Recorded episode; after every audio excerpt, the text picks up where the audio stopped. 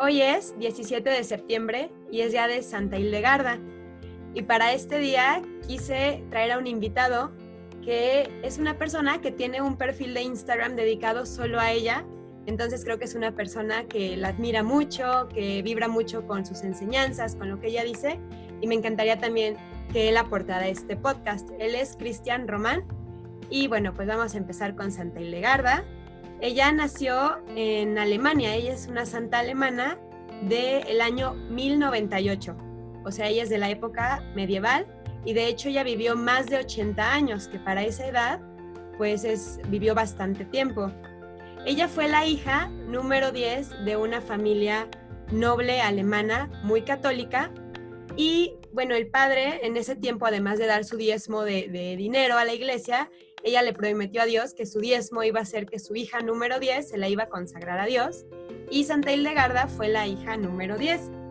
Eh, entonces desde chica se fue de monja con una mentora, con, una mujer que la, que la instruyó y eh, como a los, en su pubertad, como a los 15 años, profesó los, los votos, ¿no? Se hizo monja.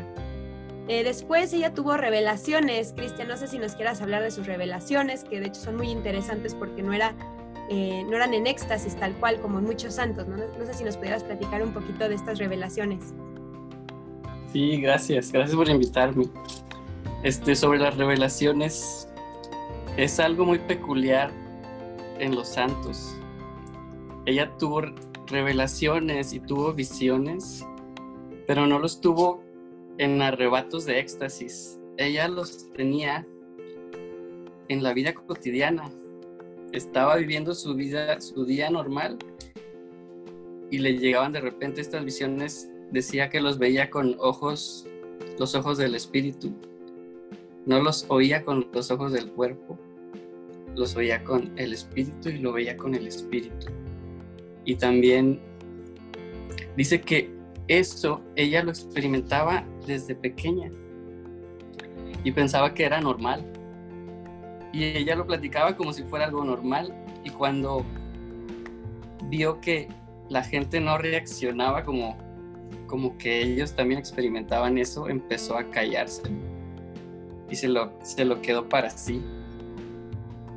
Como dices, muy jovencita como adolescente entró a, a un convento benedictino, hizo sus votos y ahí tenían una, una madre superiora que se llamaba Juta o Judith. Ella les enseñaba a, ella y otras jóvenes hasta que a los 38 años de Hildegarda la madre superiora murió y todas las demás hermanas escogieron a Santa Hildegarda como, como la madre superiora.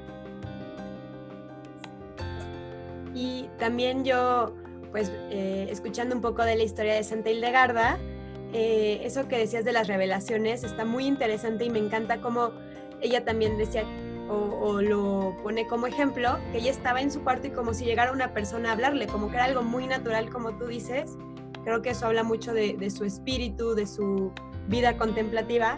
Y también ella empezó a escribir esas revelaciones, ¿sí? Eh, y luego ella tuvo la curiosidad o la duda de si estas revelaciones eran, eran reales y bueno, le, le presentó sus textos a este santo que se llama San Bernardo de Claraval, que era uno de los grandes santos en esa época de Europa, y ella le, expuso que ella no sabía si estas revelaciones ella debía hacerlas públicas, eh, si estaban bien, qué pasaba, ¿no? Cuando ella se enteró que no era normal. Y pues él concretamente le dijo que que sí era una revelación de Dios. Y yo creo que, pues qué bonito y qué paz para ella saber que es algo especial y que es una revelación de Dios. Y... Exacto. dice, dice Benedicto XVI que hizo como debe hacer todo santo, ponerse como bajo la autoridad de la iglesia. Y fue lo que hizo Santa Hildegarda con humildad, fue a pedir permiso porque en revelaciones se le dijo que las escribiera. Entonces ella las empezó a escribir con un secretario que ella tenía, pero no sabía si debía hacerlas públicas. Entonces fue cuando acudió a San Bernardo San Bernardo la alienta, San Bernardo la anima. Y eso le dio mucha confianza para hacerlo. Y otra cosa que aumentó su fama fue que en ese tiempo estaba sucediendo el sínodo de Treveris. Y el Papa, que estaba en ese tiempo, leyó sus escritos en público y le animó también, le animó a, escribirlos, a acabarlos y le dio permiso de predicar en público, algo que no se hacía para monjas, para mujeres en esos tiempos. Yo, tengo entendido... ese fue el punto donde donde se hizo de fama, o sea, en los alrededores empezaron a hablar de ella y fue tanta la fama que crecieron las vocaciones y fundó otros dos monasterios. Eso está bien padre porque algo que se me hace muy padre, interesante, es que su... Mm, ella fundó el primer monasterio independiente de mujeres. Antes los monasterios donde estaban mujeres dependían de monasterios de hombres, pero ese fue el primer monasterio benedictino de solo mujeres.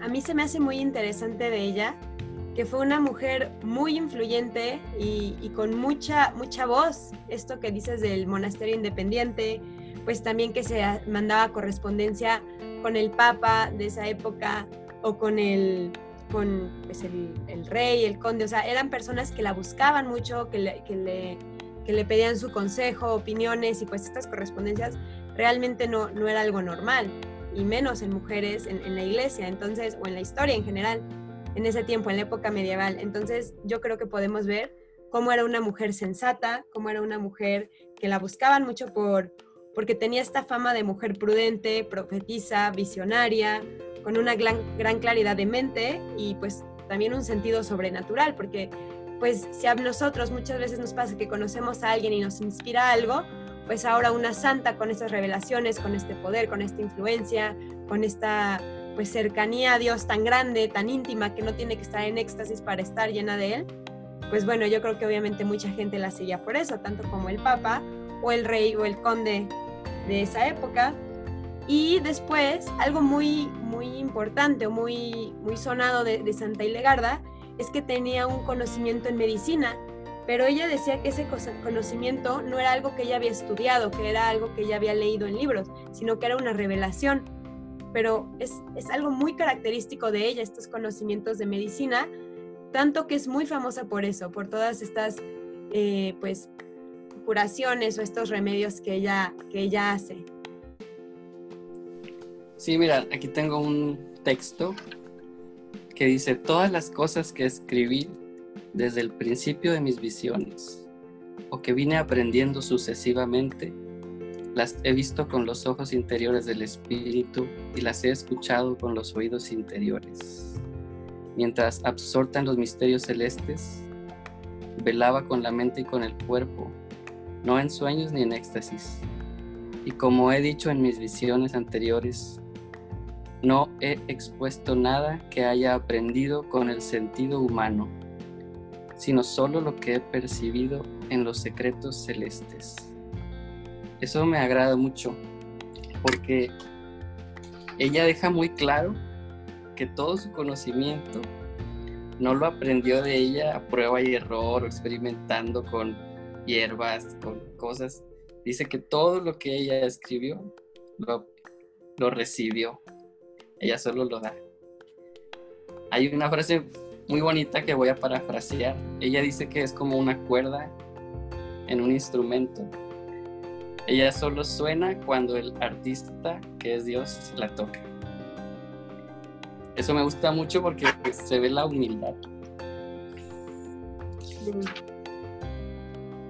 Y bueno, también ella hizo pues estos avances en medicina muy importantes que para la época habían enfermedades que no tenían nombre todavía, pero pues describían los síntomas y, pues sus, sus, remedios o sus curaciones que ella dice que venían de Dios, que eran una revelación, funcionaban, tanto a la fecha que hay una, una universidad en Suiza, me parece, que está pues eh, enfocado o que, o que estudia eh, o que ha intentado y que ha probado todas las soluciones de Santa Ilegarda.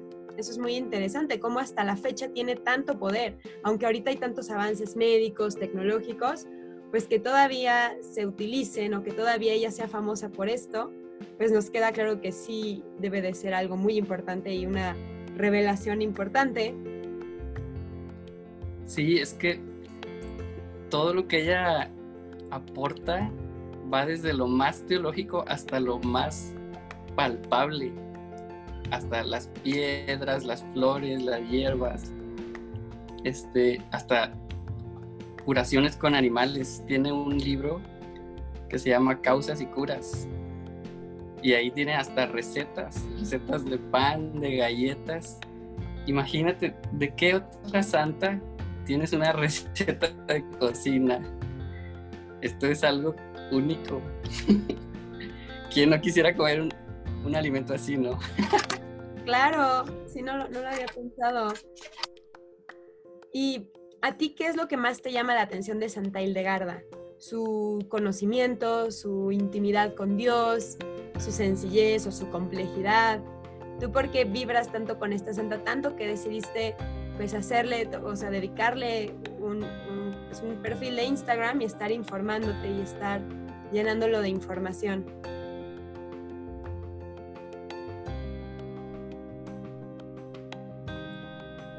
Primero me acerqué a ella por la música. Yo estudié música y me interesa, pues como soy católico también me interesa lo que tiene que ver la religión. Y pues escuché canto gregoriano y ya ves que te salen relacionados, entonces de repente salía Santa Hildegarda. Y yo decía, pues es un canto a una santa o qué pasa. Y me voy dando cuenta que es la pone como artista y luego voy viendo más y es compositora. Y eso también se me hizo increíble.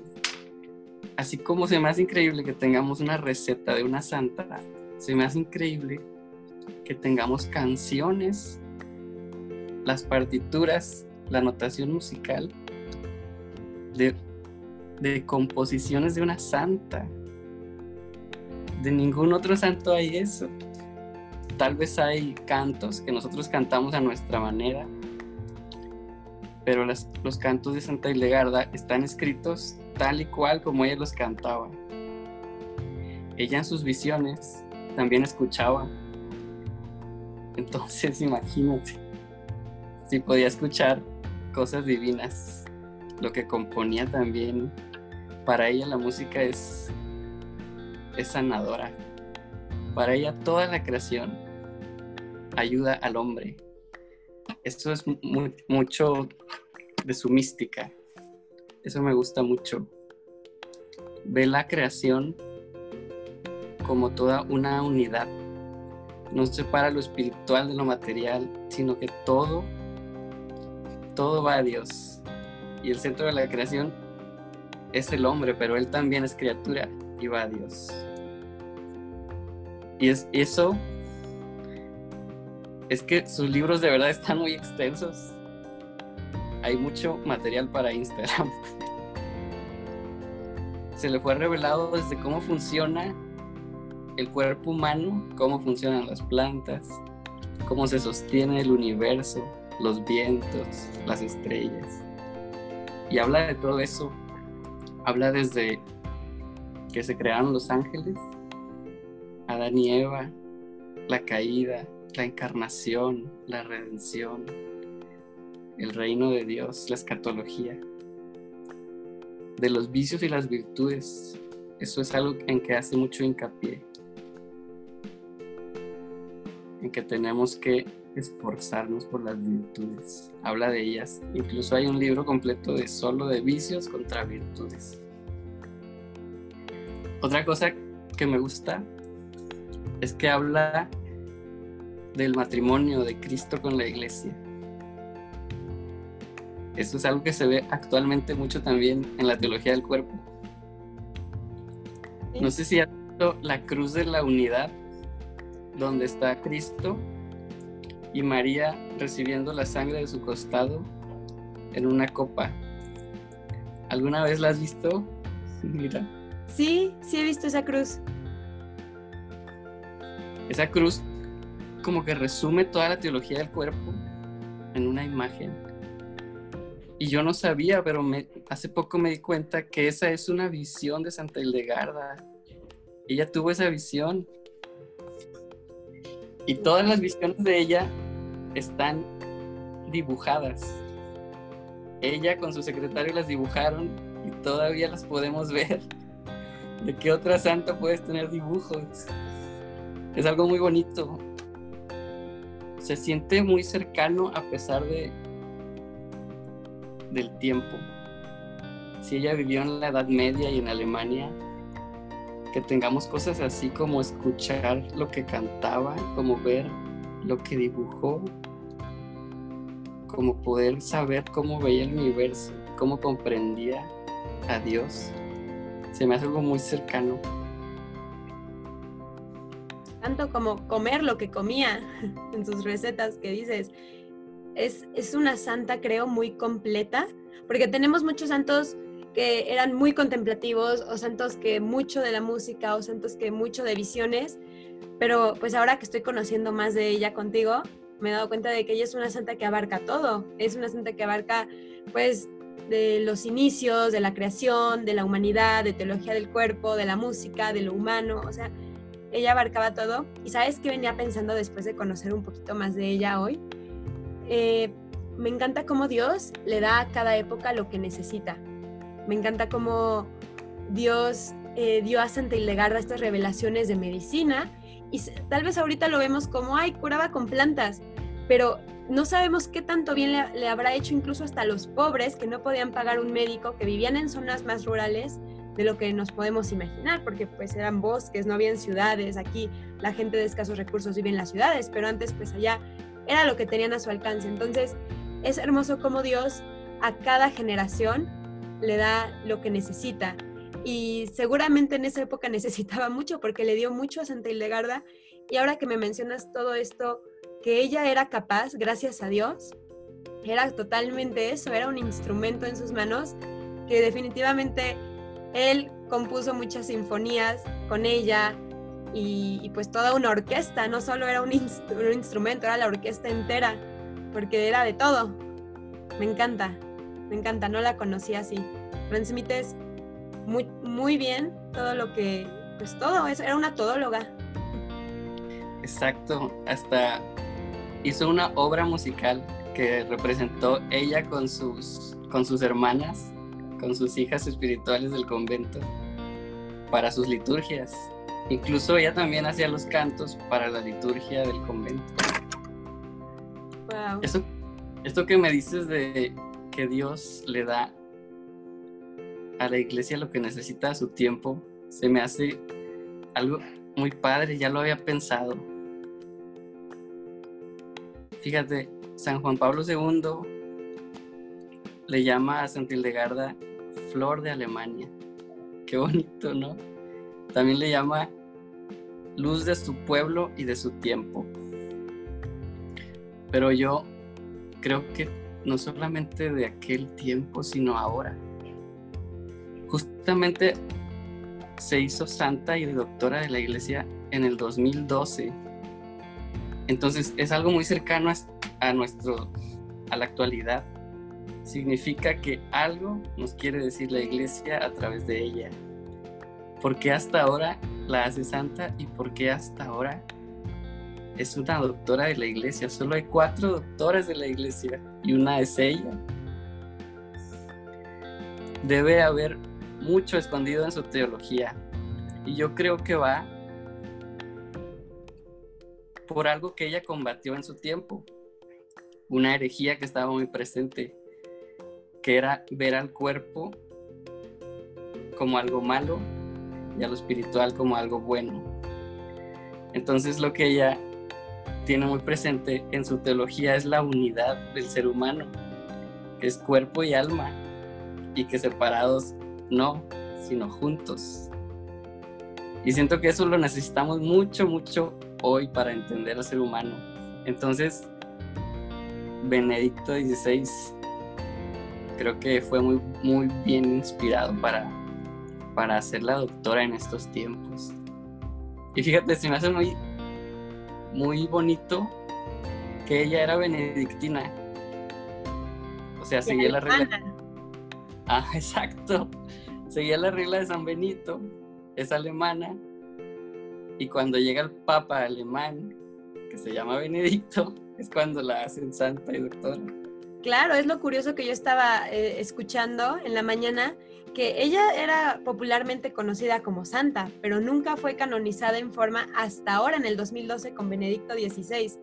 Como si se hubiera traspapelado o algo su, proceso de canonización, aunque la gente la consideraba. Entonces, sí, ¿eh? yo creo que no es coincidencia, yo creo que Dios le da a cada época lo que necesita y en ese tiempo la necesitaba y tal vez ahora necesitamos redescubrirla y darnos cuenta que todo esto de teología del cuerpo, aunque Juan Pablo II lo trajo y, pues gracias a él eh, lo conocemos de esta forma, no es algo nuevo, es algo que ha existido desde siempre y Santa Hildegarda se lo, se lo transmitió, eh, Dios se lo transmitió a Santa Hildegarda en sus revelaciones. Entonces me parece impactante. Yo no tengo nada más que agregar, no sé si tú quisieras eh, agregar algo más. Sí, me gustaría, me gustaría mencionar cosas que se mencionan sobre esta santa que podrían confundir a la gente. Porque, pues a mí me gusta investigar sobre ella. No me considero un experto, sino solamente me gusta mucho su vida.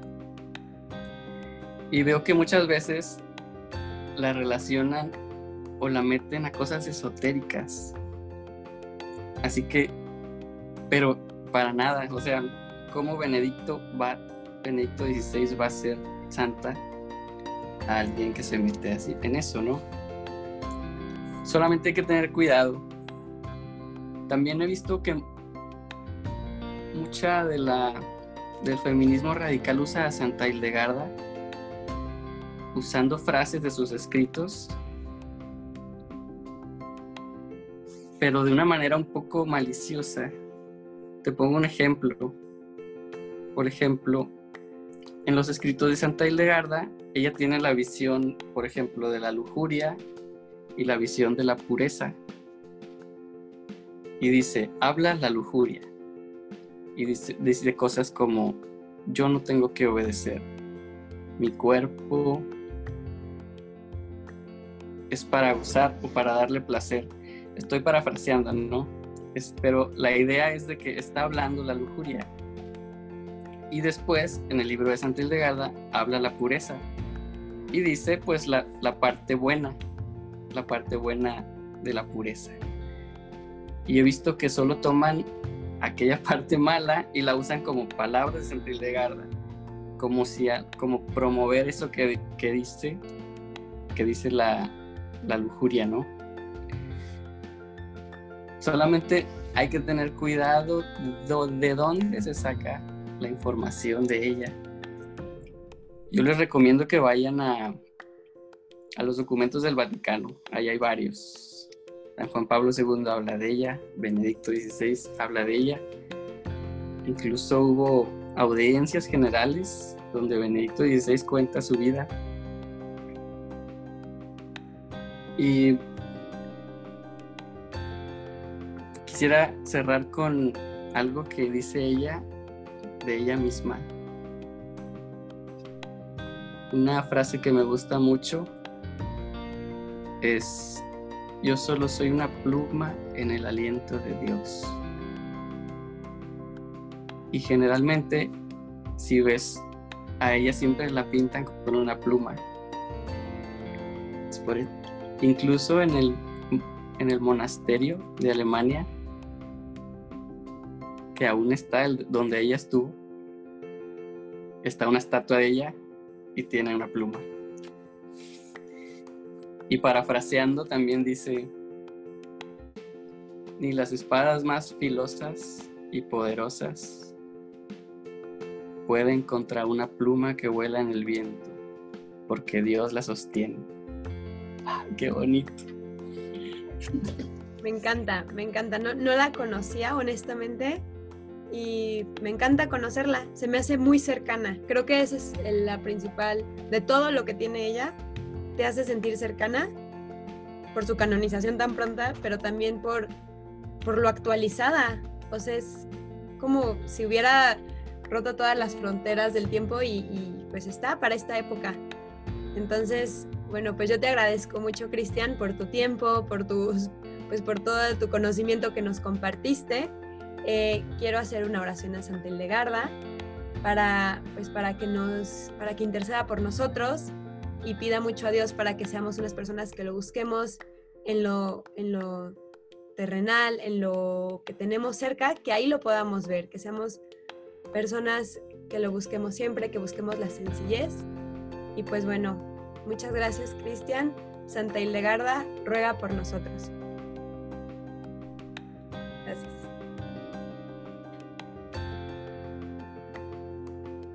Bye.